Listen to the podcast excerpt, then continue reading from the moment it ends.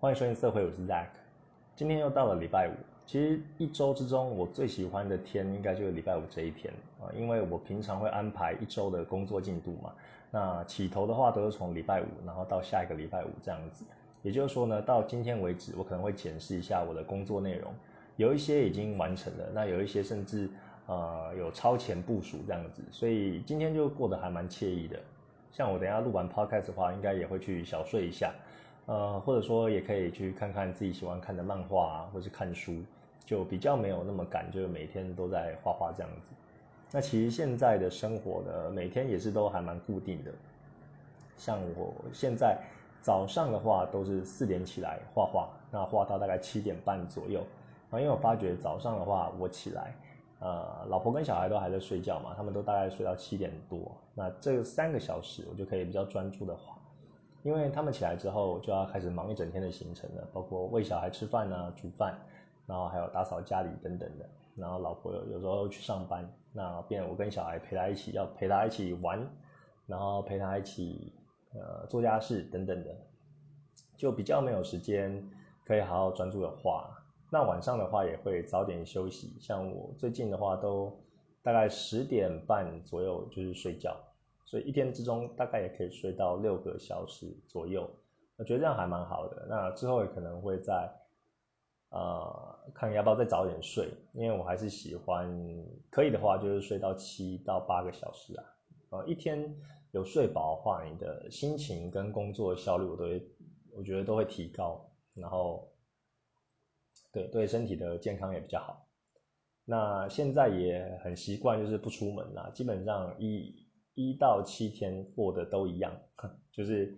啊日复一日的行程。但是其实我觉得这样是很幸福的，因为每天都沉浸在自己喜欢做的事情当中，就在画画，然后跟家人小孩就是相处在一起。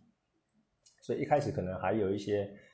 呃，不习惯，就就还在跟小孩磨合那个节奏嘛，然后也想说啊，很想要出去玩啊，出国啊，或者去外面走一走这样子。那现在已经慢慢找到了 tempo，然后慢慢找到我们的相处方式，就比较还好了。当然之后解封的话，就是也会想要出去玩啊。但出去玩的话，其实就跟现在的工作进度不影响，因为出去的话也是等小孩醒了，然后带他去东看看西看看啊，然后去有不同的。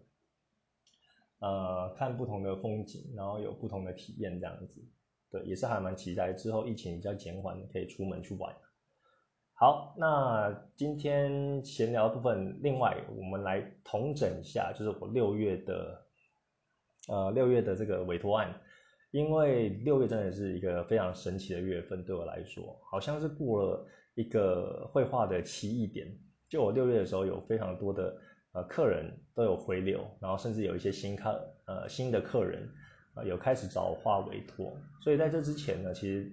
嗯，那个，呃，成长曲线都是非常的，呃，龟速，就是几乎平行的，没有上升。那到六月的时候，就是一个直线上升的状态，我就觉得非常的开心，然后也非常的，啊，啊，怎么讲？就非常的受宠若惊啊，然后也很感谢有这一些客人啊，愿意给我机会，然后有看到我的作品，然后请我帮他们画他们想要画的东西。哦，所以我六月的这个月份呢，其实也有点像是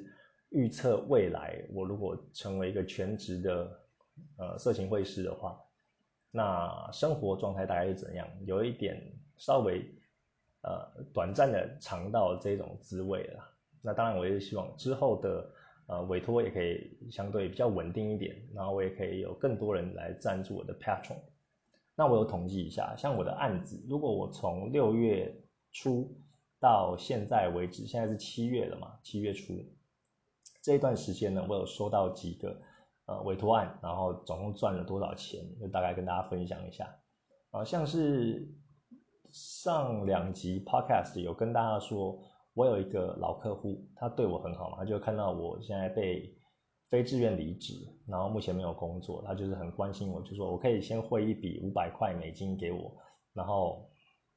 要画什么东西后面再谈，那可以帮他处理十一个案子，但是后面的细节就是他可以再谈，然后没有交期，对，就是很好啊，就给我一个呃呃很棒的方案这样子，然后就先救火。那当然我是。有需要钱，但是还没有到那么急迫，因为我自己也有一些储蓄，再加上其他的客人呢，也有陆陆续续有过来的，那我的金流是还没有被断头，就是还还日子还过得去啊，过得还蛮还蛮滋润的，可以这样讲。但是呢，他就是很关心我，然后先汇了五百美金给我，所以我等于说这个是有，呃，有一个预先收到这个未来的收入，那之后我也会帮他好好处理这十一个案子。那如果这十一个案子不算的话，啊，我六月的收，呃，六月的案子呢，总共也是有十一个，那收入是，因为我是用 PayPal 嘛，所以都是美金收款，那换算成台币是大概两万二。二二六五零这样，那平均一个案子就差不多是台币两千块，那美金就大概是七十美金，这是我六月的收入，呃，等于说其实可以简单的过生活，就可以把我的呃生活所需就可以持平的啦，对，能够接到十一个案子就有这样的成绩，我自己就觉得非常的，呃。等于说非常的赞啊，对。那如果我们把这个刚刚说到那个老客户他先预付五百美金给我的话，把它算进去，其实我六月的话就等于说有收到二十二个案子，那换算成台币的话就是三七三五零哦，接近快要四万了。那平均一个案子的话，台币是一六九七，那也就是大差不多六十美金。那其实。啊，这个就是我六月如果有持续的未来，如果也有持续的委托案收进来的话，我大概可以处理的案子就是差不多有这么多。那考量到我的生活的形态，还有我的呃呃时间跟金钱上面的分配呢，我可能一个月大概也可以接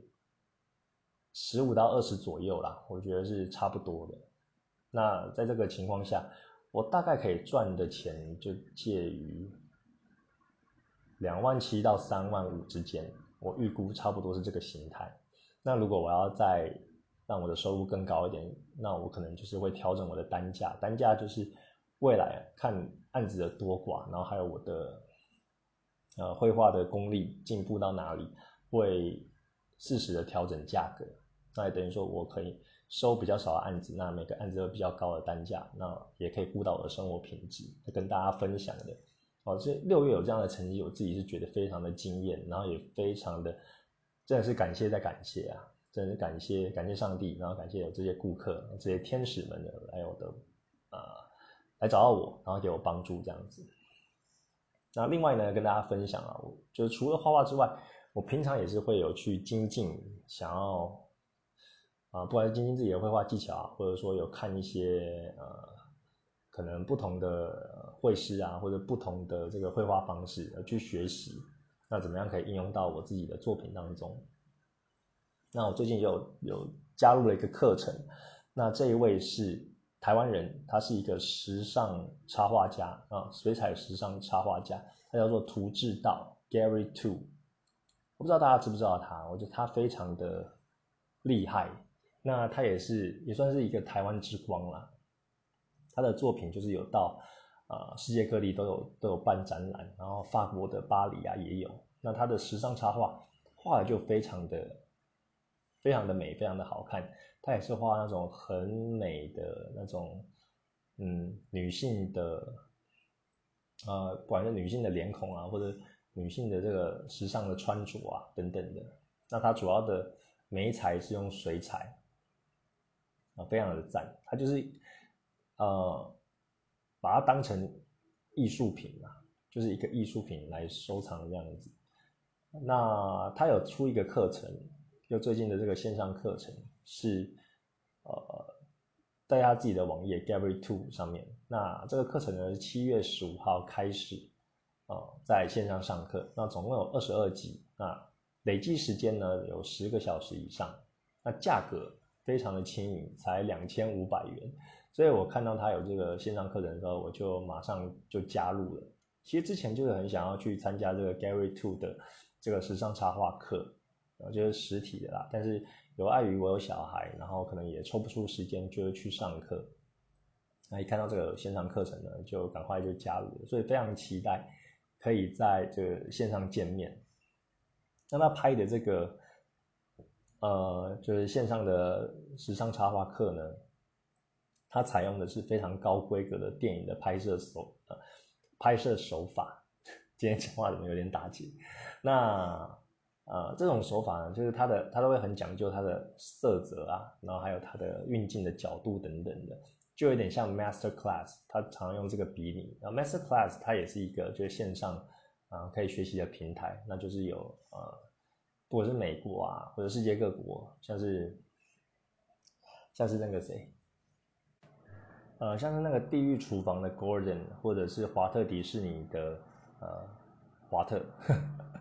他们就是会在这个 Master Class 上面就会做教学啊，不管你是要学怎么做菜啊，或者怎么写剧本啊，或是怎么样去呃语言表达等等的，有各式各样的课程，那。Master Class 他拍的呃整个画面也非常好看，所以 Gary Two 呢就有一点就是憧憬这样的拍摄手法，然后也是耗资大概接近三百万去拍摄这一个线上课程。那我是很期待啊，因为光看他的预告就觉得哇，真的是非常的高规格，那看得很舒服。等于说你也把这个课程当做一个艺术品来看，纵使你没有这个画画的经验，我觉得你也可以把它当成一个非常。呃，非常美妙的盛宴去去享用啊。简单的讲就这样。那我其实知道这个 Gary Two 呢，其实是比较早先的时候，大概两年前吧。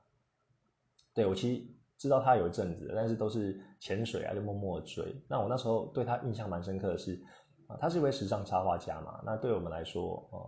呃呃，可能绘师或者是想要以画画为生来说，这个好像是一个遥不可及的梦想，或者说。你不太知道有什么管道，或者不知道里面的美美嘎嘎等等的。那 Gary Two 他其实就有分享一些他小时候奋斗的历程，因为他在插画界也二十年了，非常资深了。那中间有遇到呃，比如说跟厂商的合作啊，还有他自己一开始怎么发迹的，然后怎么样去控管自己的成本啊等等的，他都有跟大家就是时不时的就做分享。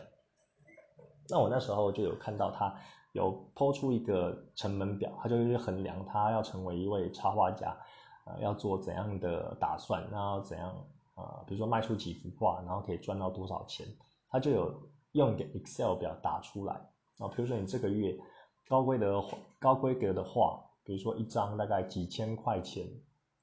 哦，甚至到万，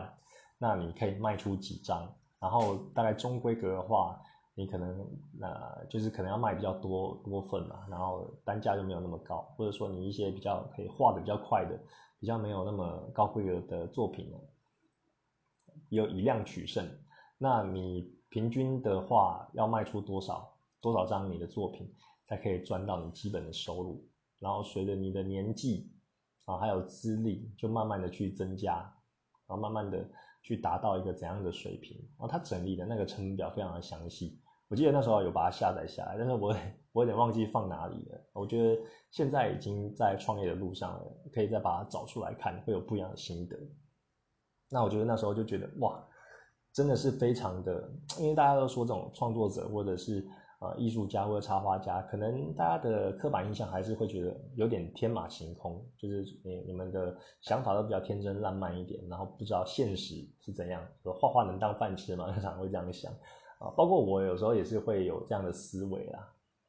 那其实他就是用一种，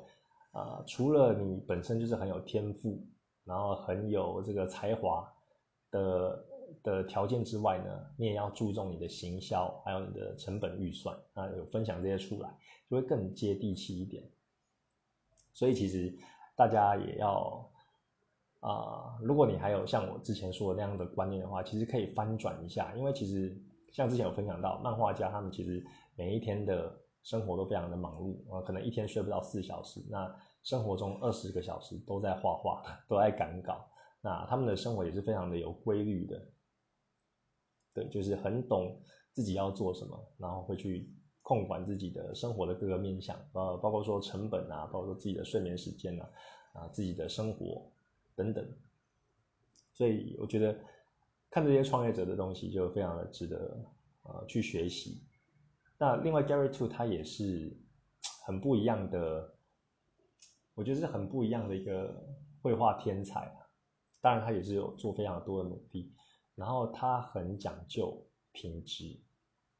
就是他会想说怎么样要做到最好，都要用最高级、最高规格的，那为了就是呈现给大家看哦，不要因为呃成本而妥协啊。对这种态度呢，呃，我之前呃在面试的时候，其实也有也有一个人有跟我讲过，就很早期的时候啦。我那时候在我前公司，然后有一段时间我可能想要跳槽，然后有刚好有个机会，然后去面试一家一个高档家具，呃的的面试，然后最后是没有上啊，然后呃那个家具的那个老板呢，他要面试我，然后他就跟我分享说，他其实小时候就知道他自己什么东西都想要用最好的，比如说手机要用 Apple 就是最新一代的啊，然后不管买什么东西都要买就是最高规格的。啊，比如说家具也要用，就是原木的，不要用那种塑胶木头的。对，我那时候就是，嗯，有把这句话就放在心里，然后一方面也是想说，什么都都要最高规格的，就是有一点哇，少爷这种有钱人的感觉。那现在想一想呢，其实也是啊，因为很多的，啊，比如说我在接这个呃呃委托案的时候。那有时候你会跟自己心里有一个拉扯嘛，就是说你是要赶快画完交给客人呢，还是你其实对自己的品质有一定的要求在那边啊？你虽然要花多一点心力，可能成本都不一定符合了，就是你花的时间成本可能不一定符合你收到的钱，但是你自己心里会有一个目标，会想要把它画好，然后再交给客人。啊，其实我后来越来越有体会这种感觉，所以我交的作品。都是还蛮能够让客户惊艳，然后并且一再回流的，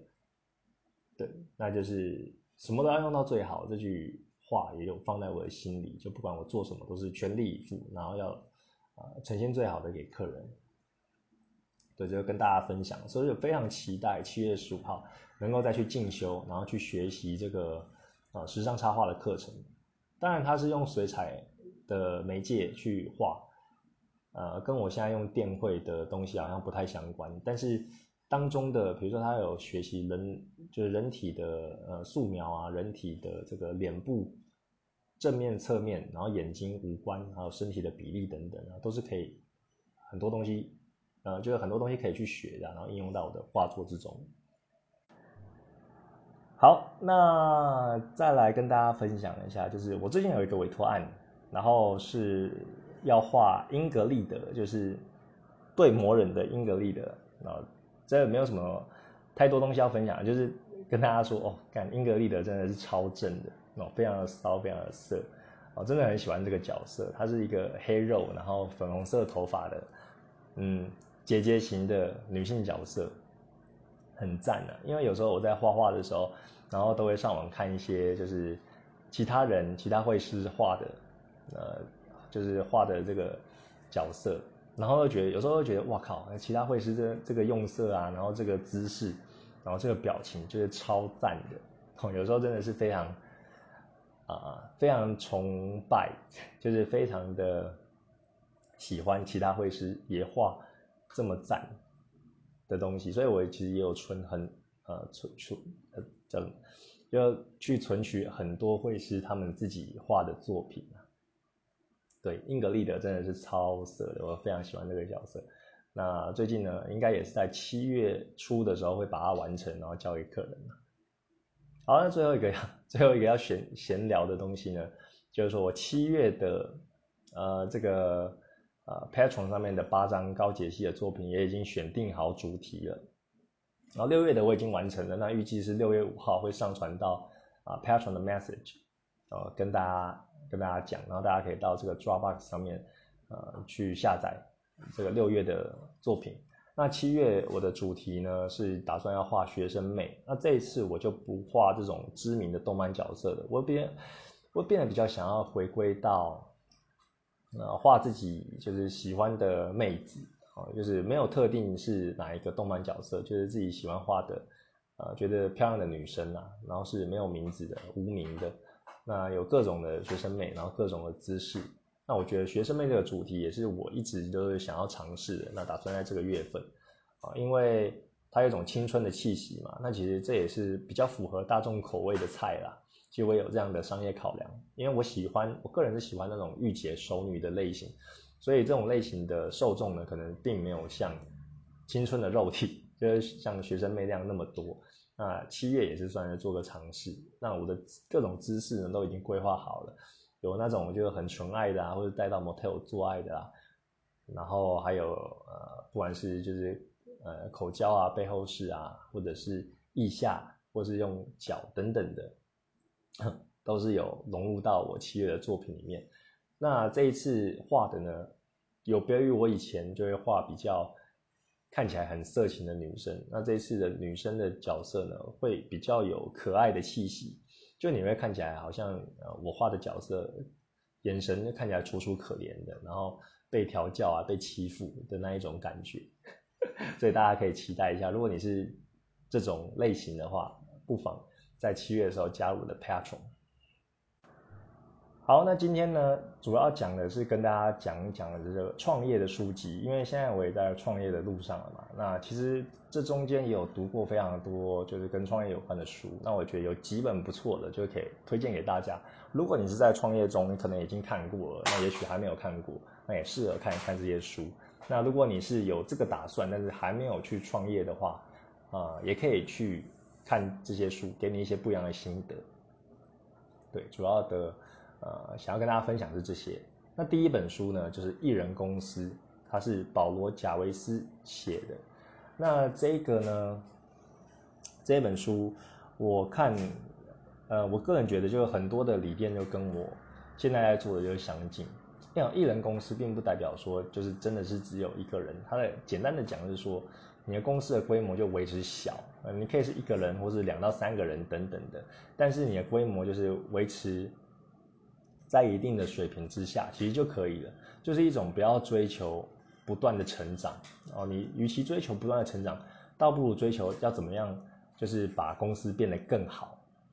哦，简单的说就是说，呃，呃，就是不要一直去。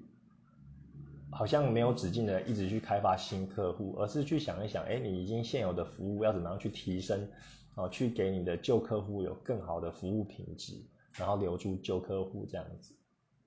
啊，因为像我们可能啊，也以前在职场上班或者在在外头工作的话，那如果你是做业务的话，你可能每个月你都要去开会，然后去盯那个业绩啊，看你的绩效是怎么样。那你可能开发一个客户啊，这个月有大单，然后又抓到一个大客户，很开心。但你下个月呢，你又要去烦恼啊，要怎么样找到就是一个大客户？那这一年我们的年度的呃年度的这个呃财报呢，就是公司成长了，比如说八 percent，然后非常的开心，然后赚到那么多钱啊。但是下一年呢，老板就会跟你讲说啊，下一年我们要比今年就更好。每一年都要比今年更好，你想想，就是这个怎么可能嘛？因为，呃，就算整个整个就是环境是太平盛世，然后欣欣向荣了，但是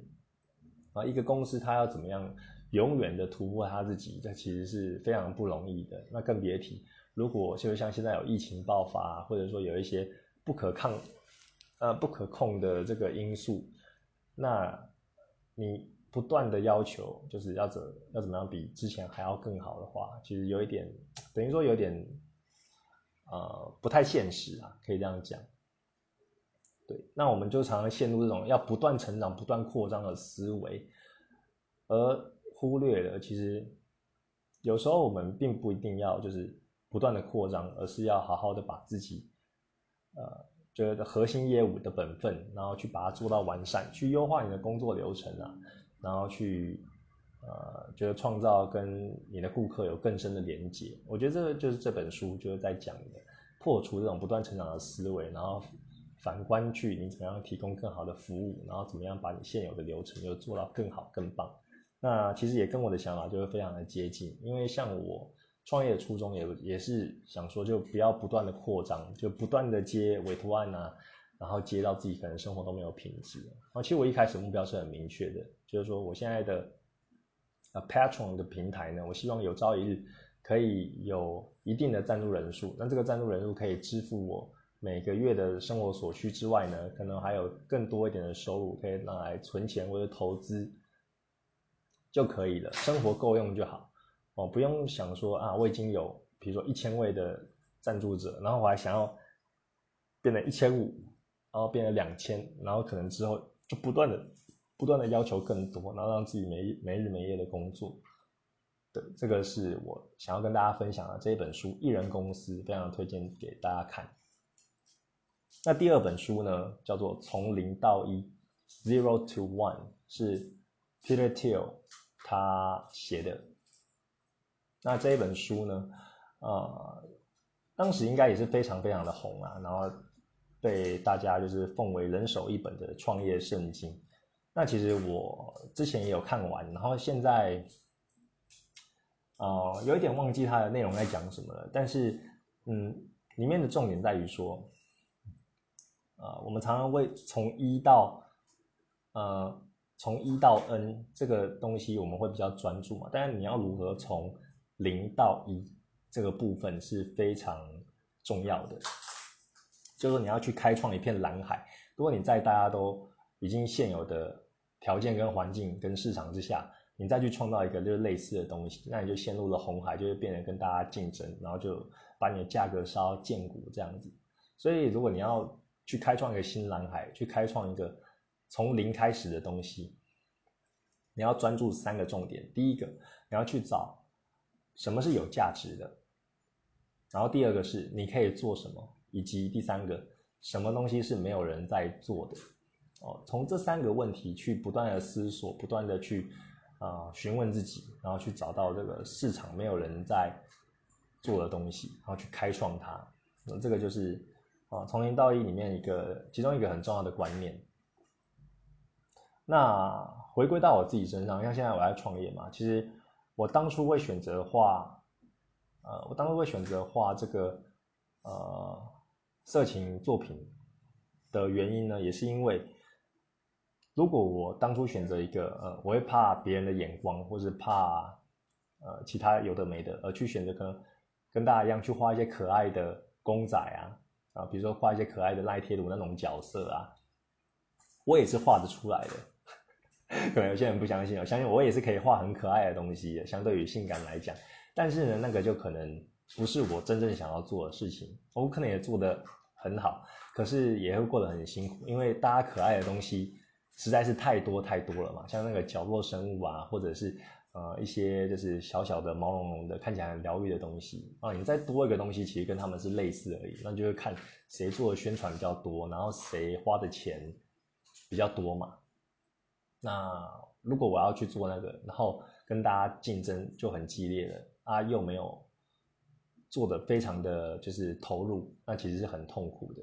那所以我在看到像当初讲到。Instagram 就是一个开拓我视野的一个平台，我在那上面就看到非常多的色情会师，他们就把这个东西就当做他们日常生活的一部分，然后非常投入他们自己的作业呃的工作之中。所以我也想，那我就是要做真正自己想要做的事情，就是想要成为一个色情会师，然后专注在我的本业上面。所以我就开始走这一条路，就等于说也创造一个小蓝海嘛。因为其实后来才知道，画色情这一块的人也是非常非常的多，也算是一个红海啦。但是我自己也是有在拉出自己的市场区隔。像后来我就看自己的作品呢，其实跟其他人的一些作品真的是有一些差异化。像在 Pixie 上面有很多那个日本绘师啊，他们都画的非常的精美，然后非常的写实，包括他。不只是女性角色，可能周围的一些物件呐，像是铅笔盒或者是啊树木啊、草啊等等的，都画的非常的，呃，都画的非常的漂亮，非常的精美。但是很多人都这样画，你就反而觉得，哎，其实这 A 绘师画的跟 B 绘师跟 C 看的就差不多。那我一开始走进这一条路的话，其实是没有想要，也是画的非常的写实，非常的精美。我自己会想说，那不如就直接拍照，那不是更快吗？所以我一开始的这种呃呃自己的设定是，我可能比较精细的部分就着重在我要表达的重点。那其他像是背景或者说其他一些比较旁枝末节的部分，我就是用比较写意的方式带过。那另外，我觉得自己的作品跟其他人有一点差异化，就是我很喜欢美式画风，就是那种线条线稿比较粗的、比较粗犷、比较有力的这种这种线条。那但是呢，我的脸孔，我喜欢画那种美式很可爱的女生的这种脸，比较尖尖的这种脸孔，然后鼻子小小的。我相对于美式的脸孔，他们就可能画的比较写实嘛，脸上还有雀斑，然后呃鼻子就会会画呃你的鼻头啊，然后鼻侧都会画的比较比较呃比较接近真人一点。那我就把这两个结合起来啊，我是用美式线条去作画，但是我画的脸孔呢是比较偏日式的，所以这就造就了我一种就是全新的风格，然后我用的用色也会比较。鲜明一点的，比较偏美式，那看起来就会跟其他人不一样。我自己是这样认为啦。那像另外，我也有在努力的走出自己的差异化，包括在录 podcast 啊，因为很多的会师他们可能就是有开直播，然后或者开自己线上绘画嘛。我觉得比较少，或者说我现在应该还没有看过有哪一个会师会有录制自己的 podcast 跟大家分享的。那这个也是我自己在尝试的。跟其他人不一样的部分，所以《从零到一》这本书呢，刚刚说到你要找到你自己的利基点，然后怎么样从一片红海之中跳脱出去，找到你的新蓝海。那另外一点我也觉得很重要的就是说，它里面其实有提到，啊，你东西都要万事俱足，然后都要快很准。你一一上市，就是一跟大家见面你的新产品的时候，你才会打下很好的基础。这一点呢，我是个这样解读的，因为也有另一句话是说，你不用什么都准备好再开始，你可以先开始的时候才会变得很厉害。那我也是认为是这样子，但是呢，呃，在创业的过程中，你的确是什么都什么都要准备，但是你什么都不用准备的太充分。啊，这句话是什么意思呢？我大概解释一下。像我是会师嘛，那理所当然，我最强的应该就是画画的部分。我应该是这样讲啊，我的这个绘画功力品质是基本啊，绘画功力是基本。但是如果我因为这样子就去盲目的创业，那我应该很快就被洗出场了。所以我不只要准备我的就基本功之外，我对于行销方面，对于跟客人沟通方面啊，对于自己时间的控管，然后生活的呃水平，还有我要怎么样去掌握呃，就是就刚刚讲的这些。Lily Coco 就是这些其他东西，我才可以有比较稳定的基础，就是创业不会那么快被洗掉。对，大概是这样子。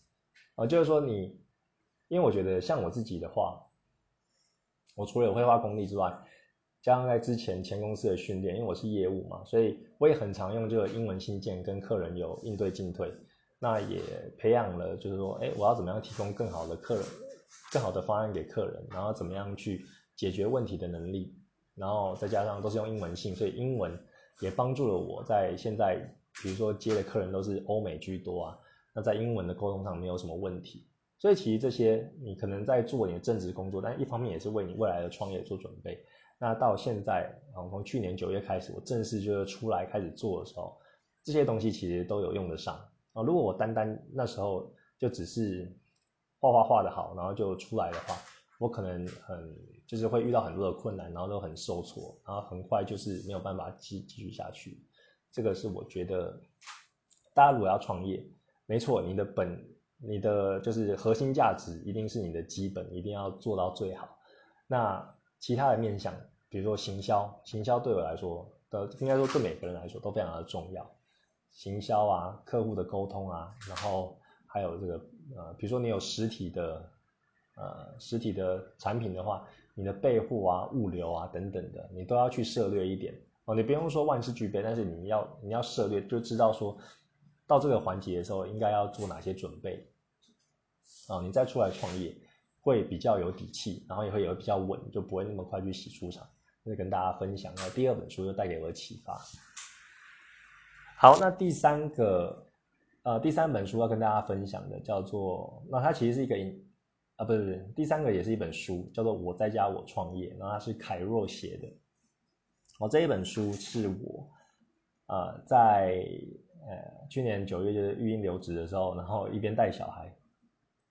然后一边看着书啊，因为那时候的生活形态就跟我很相近。那我觉得这本书带给我最大的启发，因为里面有太多点了，我只是讲就一两点，就是说，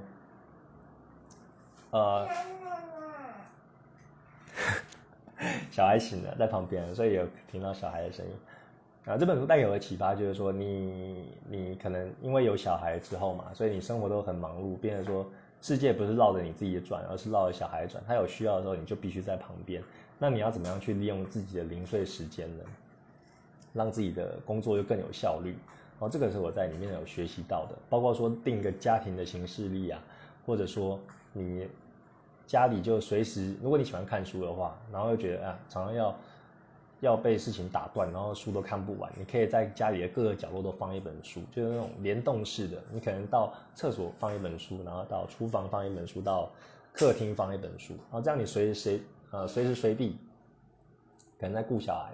啊，你身边就有一本书可以拿起来看，然后看你上次没看完的章节就可以继续这样看，啊，就是善用你的零碎时间呐。简单讲呢，就是这样子。哦这是我在这个我在家我创业这一本书学习到的东西。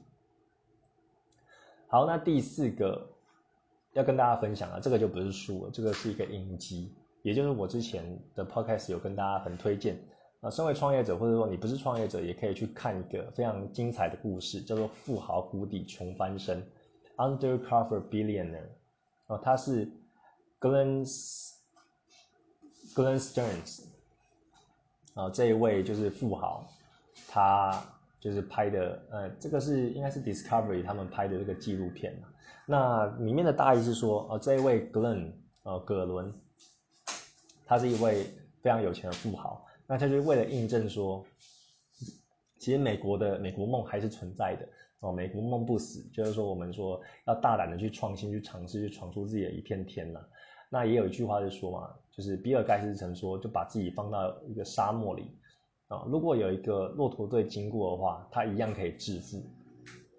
那这个富豪谷底穷翻身呢，他的他的这个背景架构就是建立在这句话基础上，也就是说，他们把葛伦丢在一个美国不知道是什么的州上面，然后自己葛伦他自己也不知道，然后要在那边九十天内打造一个一百万价值一百万的企业。那他必须 undercover，就是说，呃，隐姓埋名，不可以动用自己现有的资源、资金跟人脉，然后去开创一个新事业这样子。那他到了当地呢，他就只有一只手机，然后一辆卡车，跟一百块美金去创业。这个这个影集非常的好看，大概有好像八集吧，那一集差不多就是。呃，一个小时左右，我建议，强烈建议大家可以去看一看。那你当中呢，也可以看到非常多在这个葛葛伦身上，就是这个成功者特质啊，就他就我来讲什么，就是在他身上就看到他的呃成功者的特质啊啊，比如说，你如果在创造一个事业的话，你必须要先找到需求，你才去产生供给。哦，如果你先产生供给，比如说你做一个超炫、超屌、超酷的产品，但是却没有人有需求去买，那你做这个等于说也是垃圾，也卖不出去嘛。所以你必须先找到需求，再产生供给。里面有一段小插曲，就是说他那时候一开始还不知道要创造什么企业，就是先求温饱再说，然后有去各种工作就有打，比如说道服清洁啊，或者说去卖卖这个狗狗咬的那种宠物的宠物球的产品。那他就他就是去卖这个球，然后就到了公园，又看到很多人在遛狗，然后就就去卖。他一开始还蛮有自信的说啊，这个时候是用到我以前这种销售技能的时候了。结果他去卖，就在公园绕了一大圈，最后没有卖出一颗球。然后他就有反省说，我应该是要先去找到需求，再去产生供给的，因为他们可能在那边遛狗人，他们本身就有自带玩具，然后他们也不是有需要。买球而聚集在公园，他们只是纯粹遛狗而已。所以他他这个葛伦他去呢，就是当然就是吃闭门羹嘛。然后里面有很多的血淋淋的教训，然后还有真实发生，就是你会有共鸣啊。如果你在创业的话，它里面有产生的一些困难跟问题，都是我们创业者就非常感同身受的。然后另外他还有说，就是啊，你必须要很啊，我感受到就是你要有很高的抗压性，然后并且要去找方法，因为他中他的中间就有遇到非常多的困难，包括说他一开始可能呃。一开始的目标是要要去卖这个啤酒嘛，因为他发觉啤酒是当地还蛮就是有一个有市场的一个潜力的产业啊。他一开始觉得就咖卖咖啡或者是卖啤酒就选一个，但后来他有看到就是说啊卖啤酒有困难，因为你必须要申请一些酿酒的证照啊，那那个证照已经超过九十天了，就是在它的限制期间内。在它的期限内就没有办法达成目标，所以他必须转换他的目标。然后后来他就结合了 barbecue 这个产业，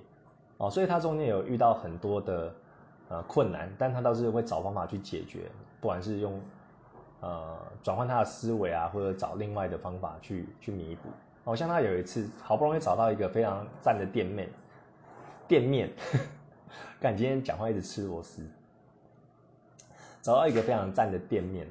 然后也跟这个房东谈好价钱了，但是在最后一刻，房东又不租给他们。那几天后就要开张了，他就是非常的焦急，但是他焦急之余，他又去找了就是其他的方法，就是有找到另一个店面，还好最后一切就成功了，然后才让那个装潢就顺利进去。哦，因为他 他其实九十天非常的赶呢，九十天要建立一个百万企业，他那个时间压力非常的大的。我想一般人的抗压性没有那么高，但是你看葛伦在这一出呃这一部就是剧里面呢，他怎么样运用他的呃头脑，然后去解决问题。我觉得这个是创业者又常常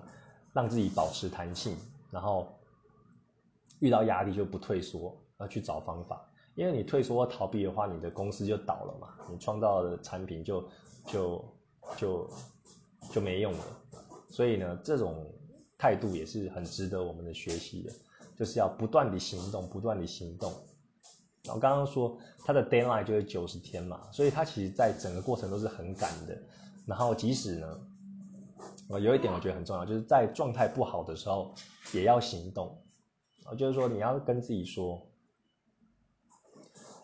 真的是真的是不行动你就。你就会停在那边，然后你就没有办法再下一步。好像他一开始到这个鸟不生蛋，就人生地不熟的地方，他一开始的行动就是说，先在网络上用手机在网络上看有哪一些就打零工的机会，然后他就是先 send 给他们，就是跟他们约，就有没有需要这个这个打零工的这个能力。那他就是弄完之后，下一步他要就开着他的那个小货卡。然后沿着这个铁路去找有没有废弃的轮胎卖，所以他其实在各个状态呢都是有事情去做的。然后可能到了晚上，不过到了隔天，他就回头 check 他一开始发的那一些讯息，然后后来有找到一个，比如说做家事服务、到府清洁的一个工作，我先求他的温饱。所以你当中会看他真的是很努力，然后在各种状态呢，他都要好好的去去规划，然后去整合。啊，包括他后来在这个房屋的整修啊，或者说在最后要参加这个 barbecue 大赛的时候，然后要备料什么的，啊，他都是有一步一步的去规划。我觉得真的真的是很赞啊！大家可以去看这一部《富豪谷底穷翻身》的影集。那最后呢，第五个要跟大家推荐的也不是书啊，也是一个呃影片啊，它是 YouTube 上面的影片，叫做《餐车开箱》。那这个影片呢，它是啊，里面的主角叫 Tony，那他是一位年轻人，然后他就是原本是金融背景的，原原本是金融背景，但是后来呢，他就是有追寻自己的理想，他就希望未来可以开一间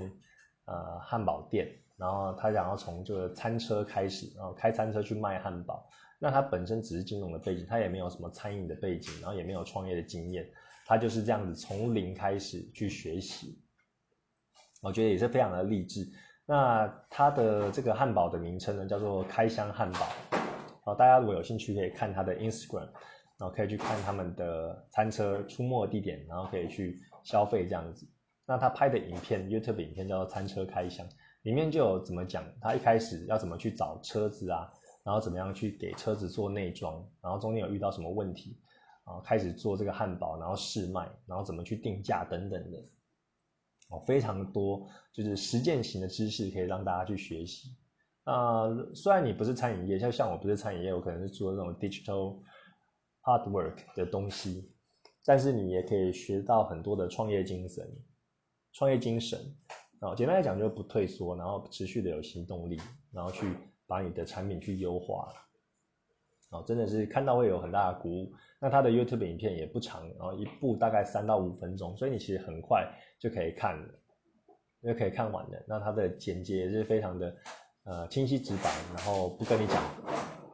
呃不跟你讲废话啊，所以很推荐大家就可以看这个餐车开箱的 Tony 他的创业之路。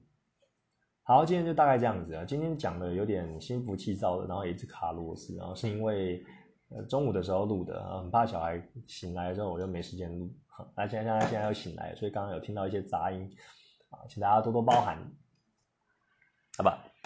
那我觉得讲了那么多呢啊，如果你是还有这个创业的想法的人啊，或者说你这些书籍都已经看过了，那我鼓励你就行动吧。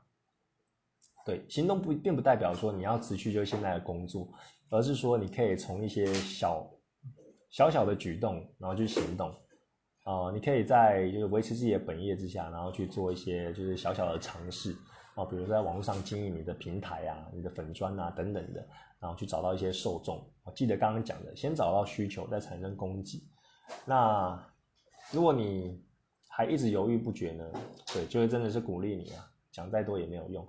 对，真的是讲再多也没有用，然后看完一堆书也没有用，重点就是行动力。因为你不管你有再好的点子，然后再好的想法，没有行动力，这些点子都变得廉价。好像当初也有人会说啊，我就想到就 Food Panda 就是这种外送平台啊，然后会想到哎，Apple 它的什么功能，其实我当初也有想到啊。但是为什么人家就是在那边，那你在这边，那就是人家有行动，我们没有嘛？那差别就是在这个执行力的部分。所以如果你有想创业的想法，你就行动吧，真的啊！当初我去年九月申请运营留职的时候，那时候其实就有想要真的来创业的哦。其实一直都有想，我已经想了两三年了哦。每一次在旧工作的时候哦，每到七月份就是我们的忙季啊，那时候都忙得昏天黑地。然后每年的七月都会想说哦，好想要离职哦，但是都一直没有离。然后重点是我还放不下。可能放不下那一那一份薪水，然后放不下，所以自己也会自我怀疑，就是说我自己真的来创业就做得好吗？然后就一直在原地踏步了，大概六七年啊。但是呢，我朋友后来就有跟我讲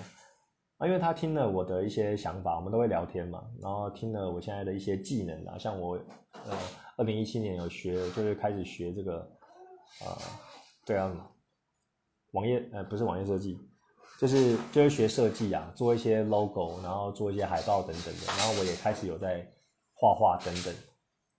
那他跟我讲一句话，他觉得是，我现在其实该有的工具都有了，那我就只差去实践它而已。对我不是什么都没有的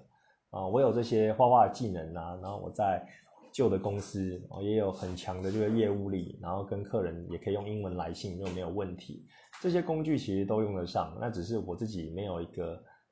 勇敢的心去踏出去那一步而已啊！所以在去年九月，我育婴留职之后呢，开始就是走上这个创业之路。我也很感谢当初这个朋友就推我一把，讲了这句话，就让我点醒了一些东西，然后开始一路走到现在啊。包括像这今年的六月啊，然后也是给我很大鼓，就很多客人都有回流嘛，然后有开始看到我的作品，所以，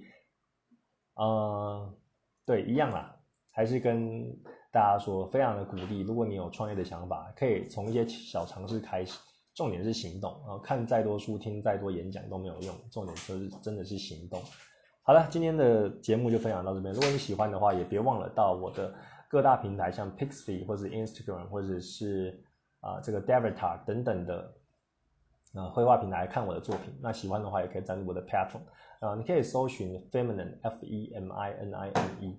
啊，这是我的名称啊，叫做女人味。那我在上面就画很多我自己很喜欢的啊性感的女生的色情作品。那另外呢，你也可以搜寻我的账号 Z O X X D O T 哦，用上号搜寻会比较精准啊。如果你找不到的话，那这集的节目就先到这边喽，我们下次见，拜拜。